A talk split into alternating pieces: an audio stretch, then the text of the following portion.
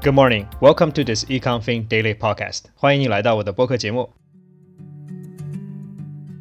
欢迎你再次来到我的播客节目。Today is Friday, May 13th, 2022. In today's program, let's talk about two hot topics: inflation and strong dollars. 对于那些关心全球经济和资本市场的朋友，你可能会注意到最近美元的强势和欧美高企的通货膨胀。那我们今天就来介绍一些有关这两个话题的新闻。The first story is about sterling and euro. 第一则新闻是有关于欧元和英镑与美元的关系。The story comes from Nasdaq. Sterling edged higher versus dollar, flat versus euro. Sterling edged higher against a weakened dollar and was barely changed versus the euro on Wednesday ahead of the US inflation data that may offer insight into the Federal Reserve's monetary tightening path. Analysts said the pound would be capped by markets scaling back overly hawkish expectations about the Bank of England's policy stand and by uncertainty around the British economic outlook. Many markets were pricing in around 105 basis points of Bank of England rate hikes by year end, from 120 basis points last week and around 145 basis points at the end of April. 第一则新闻呢，来源于纳斯达克，在连续下跌之后呢，英镑对美元和欧元都开始企稳。 市场呢可能需要周三晚些时候美国通胀的数据来决定英镑下一步的走势。从目前来看呢，市场认为英镑已经到达了一个顶点，市场对英国中央银行的加息幅度呢也有所减弱。The Bank of England has been really hawkish lately. It has raised the rates by more than 1%. it is more aggressive than the Fed. But meanwhile, the inflation situation in England is pretty bad as well. So we will see where the pound or the sterling is going to go next.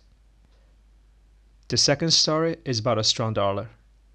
第二则新闻呢，也是有关于美元的。It comes from Reuters. The dollar problem. Emerging markets count the costs. Barely recovered from a two-year bout of COVID.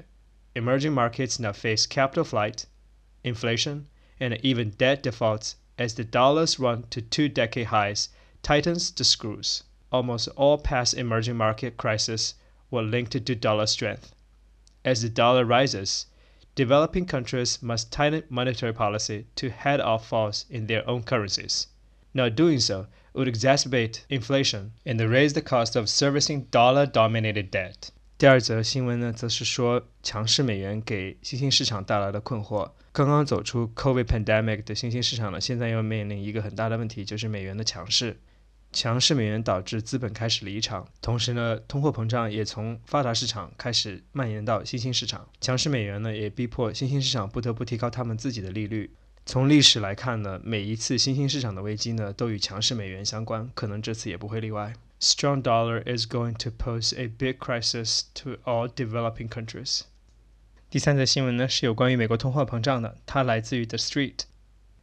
April inflation eases from 40-year high, but core prices stay elevated. U.S. inflation eased modestly from the fastest pace in four decades last month.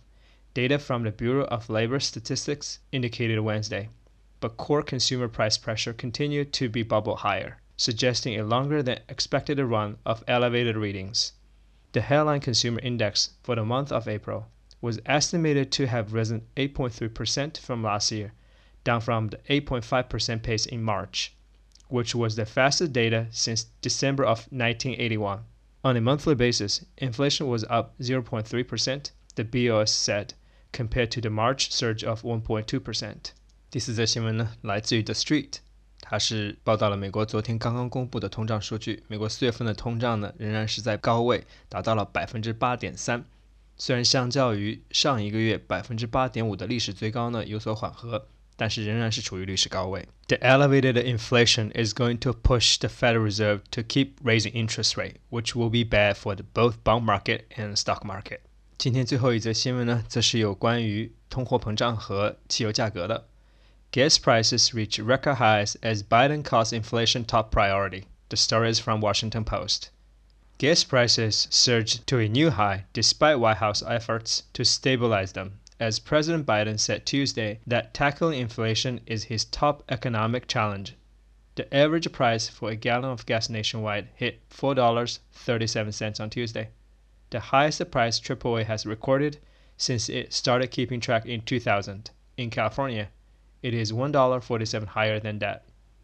This is not the most expensive gas on record when adjusted for inflation, but the increase comes despite Biden's ordering the use of a million barrels per day from the Strategic Petroleum Reserve a little over a month ago. The administration's move to allow more ethanol into the nation's fuel supply hasn't brought much relief to consumers either. 最近的通货膨胀呢，使美国的油价呢达到历史最高点。根据 Triple A 的统计呢，在周二，美国零售油价达到了每加仑四点三七美元，这是自两千年以来的最高点。在加州呢，平均油价要比这个价格呢再高一点四七美元。